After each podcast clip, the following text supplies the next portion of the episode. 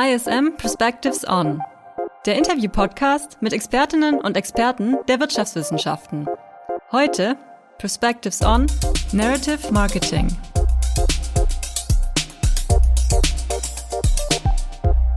Hallo und herzlich willkommen zu Folge 9 des Podcasts ISM Perspectives On. Mein Name ist Julian Tröndle, ich bin Redakteur im Fernstudium am ISM Campus Stuttgart und mein heutiger Gast ist Dennis Balzer, Gründer und CEO des Unternehmens Better Be Bold. Ja, und anhand des Markennamens könnte man zwar bereits ahnen, welches Produkt sich dahinter verbirgt. Wir wollen das an der Stelle des Podcasts aber eigentlich noch nicht verraten und das hat mit dem Thema der heutigen Episode zu tun.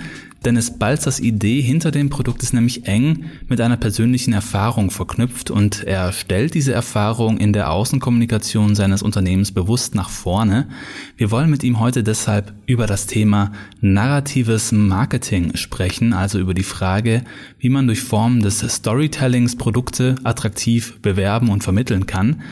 Bevor wir das tun, aber natürlich erstmal herzlich willkommen bei uns im Podcast Dennis Balzer und schön, dass du dir die Zeit genommen hast. Ja, hallo Julian, ähm, danke für die Einladung. Ich äh, freue mich sehr und äh, ja, fühle mich sehr geehrt, äh, bei so einem spannenden Thema äh, ja heute dein, dein Podcast-Gast sein zu dürfen und ja, freue mich total aufs Gespräch.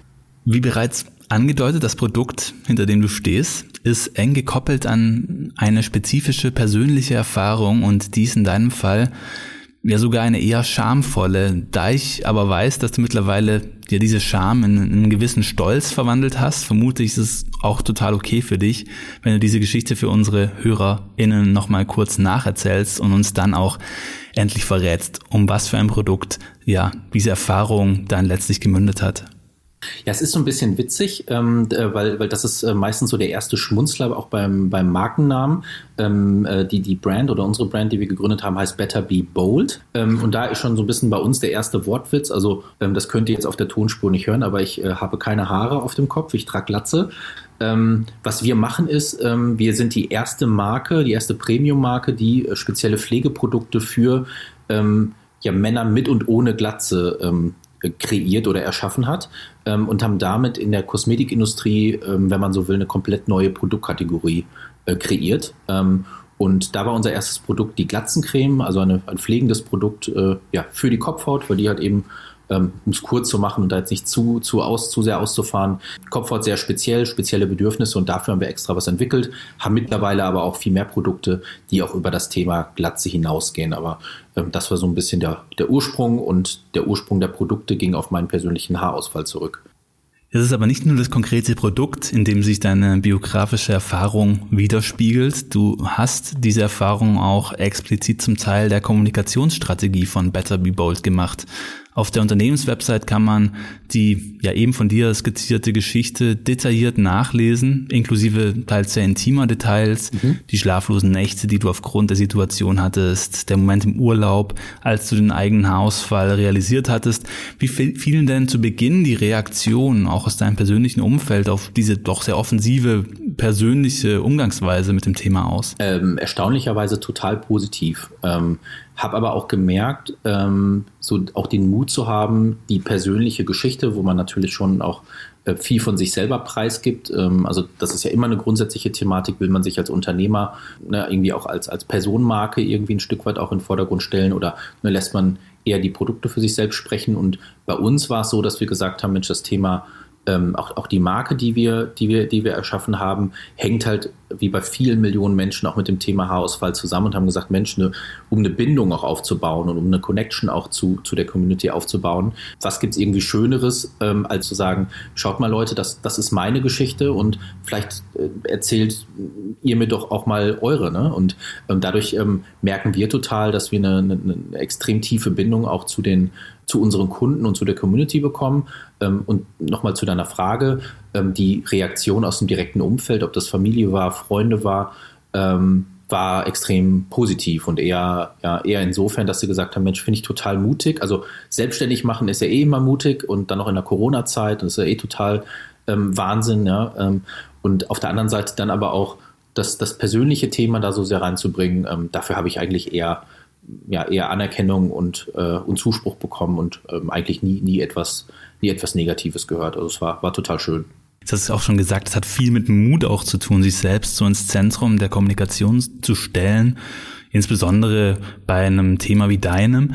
Gab es denn zu Beginn also auch nie sowas wie einen Moment des Zweifelns, ob diese persönliche Involvierung die richtige Entscheidung war? Ja, durchaus schon. Also Zweifeln will ich es nicht nennen, aber es ist so bei der Markenausrichtung schon natürlich auch, auch eine, eine große Frage und äh, und was aber schon relativ klar war, dass, dass, dass wir, wir Ärzte, wir hatten schon ein gewisses Bild davon im Kopf, ähm, wie wir die Marke positionieren wollen. Und viel geht halt das hast du auch gerade eben so schön gesagt, die, die Produkte sind das eine, aber so die Haltung und die Geschichte und dazu zu stehen und das merken wir auch immer wieder. Es ist ein extrem großer Bedarf dieser Zielgruppe da, darüber zu sprechen, sich auszutauschen, ähm, Erfahrungswerte auszutauschen. Und man hat da auch ganz, ganz häufig äh, Männer vor sich stehen, weiß nicht, zwei Meter groß, 120 Kilo schwer, ähm, und äh, wenn es auf einmal ums Thema Haarausfall geht, dann, äh, dann, dann werden auch die total sensibel und, und, und, und offen. Ähm, und da haben wir gesagt, Mensch, also wenn wir so richtig Leben einhauchen wollen in die Marke, ähm, dann, dann müssen wir das irgendwie auf so eine Ebene bringen. Und ähm, man, ich habe acht Jahre mal Müsli gemacht und ähm, da muss ich sagen, habe ich so das Thema ähm, Storytelling sehr stark eingeimpft bekommen und ähm, ja, liebt es auch einfach total, ähm, Geschichten zu erzählen und, und Geschichten zu kreieren. Und da haben wir gesagt, Mensch, das ist doch äh, irgendwie total, total cool und vor allem auch sehr, sehr authentisch. Und da ging es mir viel weniger darum, dass, ähm, dass es so eine ich-bezogene Geschichte war, dass ich jetzt irgendwie einen besonderen Drang habe, irgendwie mich selbst darzustellen, sondern es ging eher darum zu sagen, Mensch, was ein toller Zufall und wenn meine Geschichte anderen helfen kann, sich ähm, für das Thema ja zu öffnen ähm, oder sich dafür zu begeistern oder vielleicht, dass es auch einen Impuls gibt, dass vielleicht jemand da draußen ist, der sagt, Mensch, das finde ich irgendwie inspirierend und ich gehe den Weg äh, oder den Schritt halt auch, dann ähm, denke ich mir, dann, dann hat auch meine persönliche Geschichte irgendwie auch was Gutes getan und das habe ich eigentlich darüber, äh, darüber gestellt. Ja. Jetzt hat es auch schon anklingen lassen, hinter der Idee des narrativen Marketings steckt ja die Idee, dass die KundInnen nicht ausschließlich am eigentlichen Produkt, sondern eben auch an der mit ihr verwobenen Geschichte interessiert sind. Aus der Modebranche kennt man das zum Beispiel in einer, in einer engen Kopplung von den Marken und den Biografien der Schöpfer oder Schöpferinnen. Im Kosmetikbereich, besonders im, ich nenne es jetzt mal Subsegment Männerkosmetik, scheint mir das aber doch recht ungewöhnlich. Hattest du bei der Etablierung der Marketingstrategie dennoch gewisse Vorbilder? Nee, außer Männer, also äh, es war eigentlich ganz anders. Also dadurch, dass ich, ähm, dass, dass ich selber irgendwie von meinem Müsli kam, ähm, ähm, ähm, habe ich mich da halt extrem inspirieren lassen. Also auch die Jungs hatten irgendwie eine coole, eine coole Gründungsgeschichte, die eine völlig andere Richtung ging, aber, aber von der Sache her mich total inspiriert hat, immer schon. Ähm, bei der im Bereich der, der Männerpflege war es eigentlich genau das Gegenteil. Also das, was man da häufig eher vorfindet, waren eher so ein bisschen martialische, sehr maskuline Darstellungen von Produkten und Marken, wo dann irgendwelche Bulldogs auf der, ähm, auf der Verpackung sind. Und genau das wollten wir eigentlich nicht machen. Und da habe ich es eigentlich auch vermisst, gerade in dem Segment, wo häufig auch irgendwie so, so gewisse Vorurteile herrschen. Und da haben wir gesagt, Mensch, da wird das doch total passen, weil in dieses Thema einfach Emotionen reinzubringen. Und das hat uns eigentlich mehr inspiriert zu, zu, zu sagen, es gibt gute Beispiele aus anderen Bereichen. Und in dem Segment, in dem wir eigentlich unterwegs sein wollen, da gibt es eigentlich gar nicht. Ähm, und das kann auch eigentlich eine total gute Chance sein, an das Thema mit viel mehr, mit viel mehr Emotionen und viel mehr Tiefgang ranzugehen, als äh, ja, als es vielleicht die Konsumenten äh, von solchen Produkten und Marken gewohnt sind. Im Grunde also auch äh, der Versuch, ähm, das, das Prinzip traditioneller Männlichkeit so ein bisschen zu unterwandern, oder? Total. Also auf der anderen Seite schon, ähm, und das ist ja so ein bisschen auch der Twist, zum anderen schon auch zu zeigen, Mensch, jeder oder die meisten Männer, die sich dafür entscheiden, sind total ja, stolz darauf oder, oder selbstbewusst und, und, und tragen dann die Glatze. Also auch wenn man mal selber darauf achtet, also man trifft im Leben kaum Menschen mit Glatze, die nicht selbstbewusst wirken. Das ist halt total spannend, aber auf der anderen Seite schon auch diese Sensibilität zu zeigen, zu sehen, der Weg dahin, ja, das, das ist halt gar nicht mal so einfach. Und da ähm, existieren bei, bei fast allen extrem große Selbstzweifel, wenn es so ein bisschen weniger wird. Und ähm, das ist für viele auch häufig ein, ein, Prozess. Also es ist nicht so, dass man irgendwie am Vortag merkt, es wird weniger auf dem Kopf und dann ähm, wacht man morgens um 8 Uhr auf und rasiert ab. Also es ist eher die Seltenheit, sondern es sind häufig Prozesse, die über Jahre gehen. Was dann aber wiederum interessant ist, wenn dann die Entscheidung getroffen wurde, dass dann wirklich fast gefühlt über Nacht die diese Menschen ein total, total reines Gefühl mit sich entwickeln. Und das war so ein bisschen, oder haben wir uns auch ein Stück weit ähm, über die eigene Geschichte, aber dann noch ähm, viel, viel mehr die, die Menschen hinter der Marke oder, oder unsere Kunden, unsere Community, die auch mehr in den Fokus zu holen und zu sagen, schau mal, es gibt ja noch viel mehr solcher coolen Stories. Dann aber auch zu zeigen, schau mal, ähm, diese Verwobenheit zwischen doch tiefer Emotionen und dann aber auch Emotionen im positiven Sinne von großem Selbstbewusstsein und zu zeigen, wie, wie, wie cool es ist und dann aber auch eben mit den richtigen Produkten sich selbst was Gutes zu tun, sich zu pflegen und, äh, und dann eben auch die Brücke zum, zum Produkt selbst zu schlagen. Also das ist so ein bisschen unsere, kommunikative Aufgabe gewesen oder, oder ist sie auch heute noch jeden Tag. Die von dir erzählte Geschichte ist ja aber im Grunde eine in sich geschlossene. Sie begann mit dem, mit dem Bemerken des Hausfalls, dem, dem Kampf dagegen und endete schließlich in einem, ja, so einem Empowerment. Aus der Scham wurde sozusagen ein stolzes zur stellen.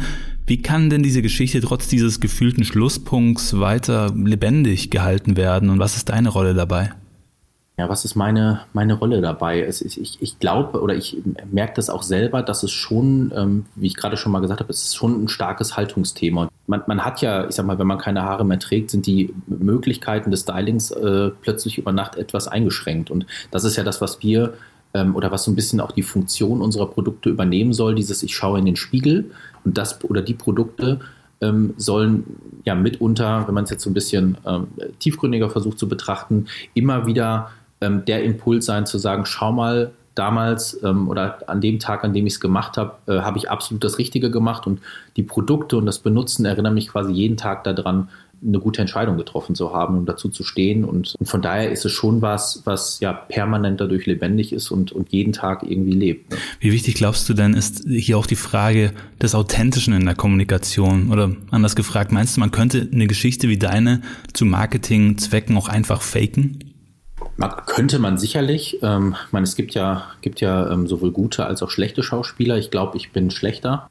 Also ich glaube schon daran, dass die Menschen so eine gute oder dass der Großteil der Menschen so eine starke Empathie besitzt, ähm, dass sie spüren, ob etwas echt ist oder nicht. Ich glaube, dass man immer, ähm, immer auch irgendwie ähm, mit solchen Themen bei gewissen Menschen durchkommt, aber ich glaube schon immer an die Kraft der Authentizität. Also ich ähm, glaube schon, dass Menschen es unter anderem spüren und ich muss für mich persönlich äh, sagen, für mich wäre jetzt auch ein Fake nicht in, in Frage gekommen, weil dafür ist es viel, ein viel zu großer Teil dieser, ähm, dieser ganzen Marke und ich meine, ich weiß gar nicht, wie viele Interviews, Podcasts und das ist natürlich immer wieder Thema und das hätte ich mir jetzt gar nicht zur Last gelegt, ähm, die nächsten zehn Jahre ähm, jeden Tag irgendeine Lügengeschichte erzählen zu müssen. Da würde ich mir schlecht vor, äh, bei vorkommen. Von daher ähm, glaube ich, dass man mit, mit äh, Ehrlichkeit schon, schon am, am besten fährt und ich glaube, der Kunde spürt es am Ende auch.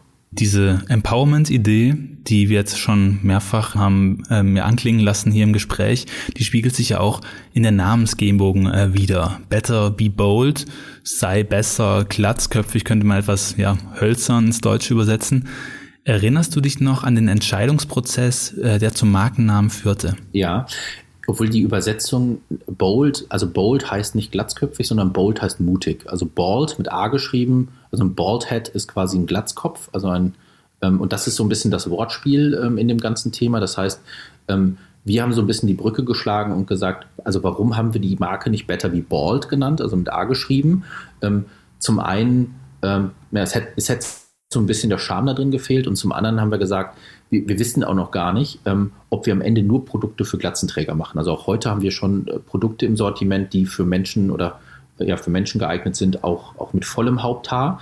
Äh, von daher da halt bewusst das Thema bold, äh, mutig.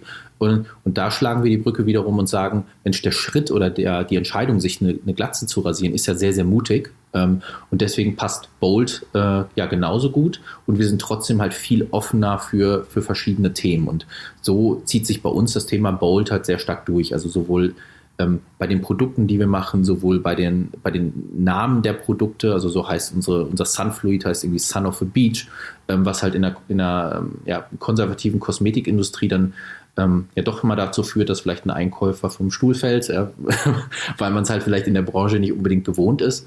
Ähm, und auch das gesamte Marketing und, und all das, was wir machen, ähm, ist schon häufig einfach auch sehr ja, provokativ und sehr, ähm, ja, sehr, sehr mutig. Ähm, und ähm, ja, von daher war das schon auch ein ganz, ganz, ganz äh, zentrales Thema, wie die Marke aufgebaut sein soll, was für Produkte wir machen. Und, und jeden Tag, wenn wir im Büro sitzen, fragen wir uns immer, ist das, was wir tun, wirklich bold? Ist es halt ein, wenn wir einen Flyer bauen, gucken wir auf diesen Spruch und fragen uns, ist der bold? Ist das der Markenkern? Ähm, ist das die Sprache, die wir verwenden wollen? Also es ist jeden Tag immer Element unserer Markenarbeit. Ist auch total interessant, dass ich ähm, jetzt diesen Vokal auch überlesen habe, wie ich davon ausgegangen bin, dass ja, natürlich da so. bold steht und ähm, ja klar bold. Aber eigentlich spricht das ja auch für diese für diese Zweideutigkeit, die ihr auch intendiert hattet in der Namensgebung. Du du führst das Unternehmen ja nicht alleine, sondern zusammen mit deinem Freund und Kollegen Roberto Bianco, der zumindest auf den Fotos, die ich von ihm im Netz gefunden habe, ist er ja mit einem dichten Haupttag gesegnet. Im Vorfeld genau. musstet ihr, vermute ich, an irgendeinem Punkt entscheiden, dass du das Gesicht der Marke sein wirst, während er irgendwie eher im Hintergrund agiert. Ja, es ist natürlich schon immer auch ein bisschen ein Thema. Ne? Also äh, es war halt so, also dass, ähm, dass ja mir irgendwann dieses äh, Schicksal des Haarausfalls ähm, dann, dann auf mich zukam. Ähm, das ist sogar damals passiert, da waren Roberto und ich auf einem äh, Männertrip auf Bali, also wir waren wirklich zusammen im Urlaub und da hat er ähm, sogar ein Bild von mir gemacht, weit, weit bevor wir überhaupt über Marke und Business und Produkte nachgedacht haben. Das war 2016 und da hat er ein Bild von mir gemacht, ähm, irgendwo auf Bali an einem Strand, wo ich auf dem Handtuch lag und die Haare waren nass und da habe ich das erste Mal gesehen, oh Mist, ich habe erblich bedingten Haarausfall, da wird es weniger und ähm, den Rest des Urlaubs habe ich dann irgendwie gegoogelt nach Haarwuchsmitteln, Minoxidil-Präparaten und wollte irgendwie gucken, was ich jetzt dagegen machen kann. Und dann hat es vier Jahre gedauert, bis ich gesagt habe, ich rasiere mir eine Glatze. Und in diesen vier Jahren war er auch immer wieder an meiner Seite. Ich habe ihn immer wieder gefragt, meinst du, es wird mir stehen? Oder er hat mir, ist halt ITler, hat mir irgendwelche Apps geschickt mit irgendwelche, irgendwelchen Glatzen-Apps, wo ich irgendwie simulieren kann, wie ich, äh, wie ich mit Glatze aussehen würde. Und am Ende habe ich es dann gemacht, habe dann für mich selber nach einer Lösung ähm, für die Herausforderung meiner Kopfhaut ge ge gesucht, weil ich halt gemerkt habe, da ähm, ja die Haut ist halt anders und ähm, die ersten Rasierpickelchen, der erste Sonnenbrand, die erste das starke Glänzen der Kopfhaut waren irgendwie alles Themen und dann gab es nichts auf dem Markt und dann ähm, habe ich selber erstmal so ein bisschen recherchiert, dann hatte ich den Markennamen schon und dann bin ich irgendwann auf Roberto zugegangen und habe gesagt, Mensch, lass uns das doch zusammen machen. Also wir würden uns, wir kennen uns total lange, wir vertrauen uns, wir ergänzen uns total von den Skills. Ich bin eher so der Marketing, Vertriebs, PR-Typ. Du bist total fit in Zahlen, ähm, könntest das ganze Thema E-Commerce machen, Shop machen, wo ich weniger stark bin. Und so haben sich dann eigentlich auch ein Stück weit die Rollen ergeben. So war es dann halt so, dass ähm, ich so ein bisschen als die, als derjenige, der sehr ähm, einfach auch von den Skills her eher extrovertiert ist, eher sehr kommunikativ ist und gleichzeitig noch die Glatze hat, hat sich das irgendwie ergeben, dass wir gesagt haben, Mensch, Dennis, mach du doch die ganze Öffentlichkeitsarbeit und, ähm, ne, und ich sorge dafür, dass im Hintergrund alles läuft. Und bei wenn es dann wirklich darum geht, dass wir öffentliche Termine haben oder Preisverleihungen, dann sieht man uns natürlich auch zusammen. Aber natürlich immer dann, wenn es stark ums Produkt geht, ähm, dann bin ich meistens die Person, die dann im, im, im, Vordergrund steht. Aber uns ist beiden total bewusst, das eine geht nicht ohne das andere und ähm, von daher ja, gibt es immer meistens, es sind vielen Konstellationen einen, so der ein bisschen mehr im Vordergrund steht, aber nichtsdestotrotz, ähm, ähm deswegen ist der eine nicht wichtiger als der andere. Trotzdem ist er ja irgendwie durch diese Begleitfunktion während dieser Zeit in dieses narrative Marketing halt trotzdem dann irgendwie ein, einbezogen, auch ähm, auf der auf der Website, wo du darüber berichtest, habe ich es schon auch bemerkt, dass er da auch immer dann der Partner war, in den du dich gewendet hast, wenn du das dieses Problem dann bemerkt hattest. Und trotzdem ist es ja vermutlich so, dass ihr, wenn ihr zum Beispiel mit potenziellen Handelspartnern ins Gespräch geht, jeweils einen anderen Ansatz wählt, um die Idee auch attraktiv erscheinen zu lassen. Auf was legst du in solchen Gesprächen den Fokus und wie unterscheidet sich dein Ansatz vielleicht von dem von Roberto? Also in der Regel ist es so, dass, also mit Handelspartnern spreche ausschließlich ich, aber das ist einfach der, der Rolle geschuldet, also weil ich einfach der, der B2B-Mensch bei uns bin. Aber nichtsdestotrotz sieht der Pitch halt natürlich immer anders aus. Es sieht natürlich, ich sag mal, wenn wir mit einer, mit einer Parfümerie sprechen, wo die Zielgruppe zu 90 Prozent weiblich ist, dann äh, pitchen wir die Marke dort anders als ähm, vielleicht in einem Barbershop, ja, wo, ähm, wo der Kunde häufig auch gleichzeitig die Zielgruppe ist, also der Glatzenträger. Also in der Parfümerie ist es so, dass die Dame ähm, kauft und dann für den Herrn zu Hause. Das heißt, da läuft der Pitch dann viel stärker über das Thema ähm, Geschenkidee, Geschenkinspiration und Co. Ähm, Im Barbershop ist es natürlich sehr nutzerbezogen und ähm, von daher passen wir den, also es ist ein reines vertriebliches Thema, passt man den, den Pitch natürlich immer sehr, sehr stark an. Aber ähm, gerade die Konstellation, dass Roberto eben so volles Haar hat, das ist schon auch, auch da wieder häufig einfach ein sehr, sehr witziges Bild, was, was ähm, häufig Thema ist. Also wir hatten gestern ähm, ein Interview mit dem Radio und ähm, da war auch die Frage des Moderators äh, irgendwie an Roberto, Mensch, du mit deinem vollen Haar, sag mal, welche, böse jetzt gesagt, welche Daseinsberechtigung hast du denn in diesem Unternehmen zu arbeiten? Ne? Und das ist immer wieder Thema, weil dieser Kontrast eben auch optisch so stark ist, dass, ähm, ja, dass es irgendwie immer auch ein total witziges Thema ist und, und so ist auch die Konstellation, glaube ich, was, was ähm, woran sich Leute immer auch sehr, sehr stark erinnern oder ob wir auch, auch in der, in, im Bereich der Flyer und Beileger arbeiten wir bewusst immer mit uns beiden, ähm, weil es immer ein amüsanter Gegensatz irgendwie ist, aber irgendwie die, die Geschichte auch so charmant macht. Also das, das setzen wir schon ganz bewusst ein. Und ihr kommuniziert die Story hinter eurer Marke ja auch über verschiedene Kanäle, ähm, jetzt zum Beispiel hier im Podcast, aber ihr führt auch eine eigene Website. Ihr seid aber auch natürlich auf verschiedenen Social Media Plattformen aktiv. Hast du den Eindruck, dass die Vermittlung der, der Story äh, je nach Kanal unterschiedlich gut funktioniert? Mm, ja, auf jeden Fall und, und auch unterschiedlich, ähm, unterschiedlich ähm, konzipiert sein muss. Also auf, also ich bin selber sehr, sehr stark auf LinkedIn unterwegs. Da hat es vielleicht häufig einfach einen deutlich größeren Businessbezug. Wenn ich die Stories genauso auf Instagram bei unserer Community spielen würde, dann wird das da nicht funktionieren. Bei YouTube wiederum haben wir eine, eine Zielgruppe, die oder auch Themen, die häufig, äh, häufig anders sind. Also jetzt hatten wir zum Beispiel ein YouTube-Video, wo wir über die Top 5 Deutschrapper mit Glatze gesprochen haben, wo wir gesagt haben, Mensch, die Zielgruppe, die sich das anguckt, sind jetzt nicht unbedingt nur Glatzeninteressierte, ne? ähm, aber so können wir vielleicht auch über Umwege ähm, eine neue Zielgruppe an das Thema heranführen, ähm, weil dann vielleicht eher die, die, die, Rapper so ein bisschen der Fokus sind. Ähm, also da spielen wir Kommunikation ganz bewusst sehr, sehr unterschiedlich ähm, und sind aber immer so gepolt, dass wir immer sehr, sehr zielgruppenorientiert arbeiten und sagen, wer ist da unterwegs, ähm, was könnte den oder die Person interessieren und wie können wir ähm, für, für das Publikum eine, eine Story erschaffen ähm, oder eine Perspektive einnehmen, die es für die Person oder die Personengruppe interessant macht. Und da sind wir immer sehr zielgruppenorientiert unterwegs. Heute ist Better Be Bold im Bereich Männerkosmetik ja eine etablierte Marke, die in Drogerieketten Land auf, Land ab erhältlich ist. Kannst du für unsere HörerInnen mal den Prozess bis ähm, zu diesem Punkt nachzeichnen? Wir wissen bereits, wie die Ideenfindung ablief. Was waren denn im Anschluss wichtige Weichenstellungen hin zum heutigen Erfolg? Also ein ganz zentrales Thema ist, ich meine, wir sprechen heute über Marketing ähm, und ähm, ich sage immer ganz knallhart, also mar gutes Marketing funktioniert immer nur dann, wenn das Produkt wirklich gut ist. Von daher ähm, haben wir extrem am Anfang extrem viel Fokus aufs Produkt gesetzt, weil egal was für ein Marketing du machst, egal wie gut die Geschichte ist, egal wie, wie schön die Verpackung ist und wie wertig sich alles anfühlt, wenn das Produkt nicht gut ist, ähm, ist es nicht nachhaltig. Ähm, von daher kann ich jedem nur empfehlen, ob das Dienstleistungen sind oder physische Produkte, immer, immer einen sehr, sehr, sehr hohen Fokus aufs Produkt legen, weil das ist das, was am, am, am längsten wert und das ist wie beim Hausbauen immer die, die solide Basis, die da sein muss. Ähm, das ist total wichtig, sonst, sonst bricht das Dach zusammen, äh, wenn das Fundament nicht hält. Ne? Und dann ähm, das Thema Positionierung extrem wichtig. Also wir haben uns ganz bewusst für eine starke Nische entschieden, in dem Fall sogar auch eine Nische, wo noch keiner da war, also die, die, die Nische wir eigentlich erschaffen haben. Ähm, das hat uns natürlich einen riesen, einen riesen Vorteil gegeben. Also uns ist auch bewusst, hätten wir Better Be Bold gemacht, im gleichen Design, mit gleichem Qualitätsanspruch, aber das erste Produkt wäre ein Badöl gewesen oder ein Duschgel, dann sind wir uns auch total bewusst, ähm, wir hätten nicht diese, diese Listung bei Douglas Müller und Co. Ähm, genauso hinbekommen, sondern da hatte einfach der Produktfokus die richtige Positionierung. Also da haben diese ganzen verschiedenen Faktoren gut ineinander gegriffen. Und dann muss man am Ende sagen, ist es das Thema gerade im, im, Retail, weil du gerade fragtest, ist es ein, eine extreme Kombination aus Fleiß, aus Netzwerk aufbauen, aus Durchhaltevermögen, also auch bei mir trotz meiner Historie und ich habe das bei meinem Müsli alles schon mal gemacht, den Retail aufgebaut und mit Handelspartnern verhandelt und Co.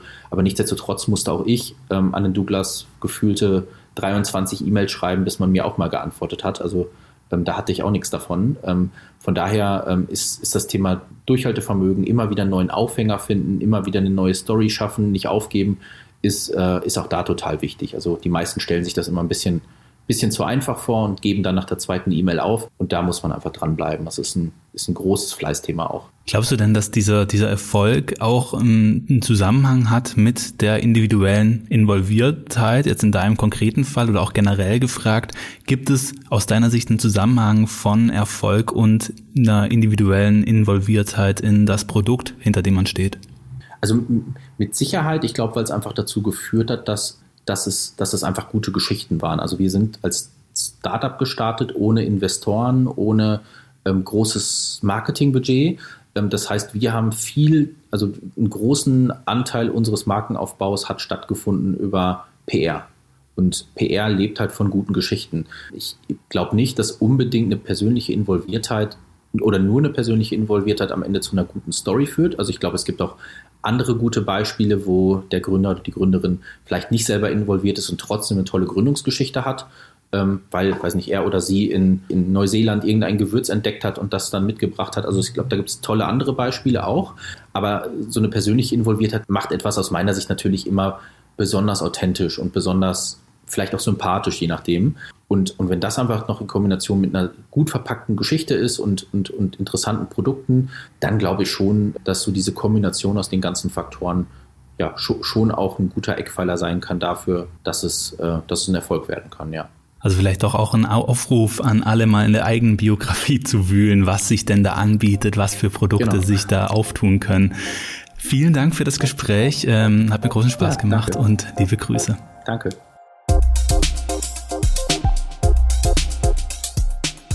Alle im Interview genannten Quellen findest du in den Shownotes zur Folge. Der Podcast ISM Perspectives On wird präsentiert von der International School of Management. Besuche unsere Website ism.de für weitere Infos zu den angebotenen Bachelor- und Masterstudiengängen aus dem Bereich der Wirtschaftswissenschaften.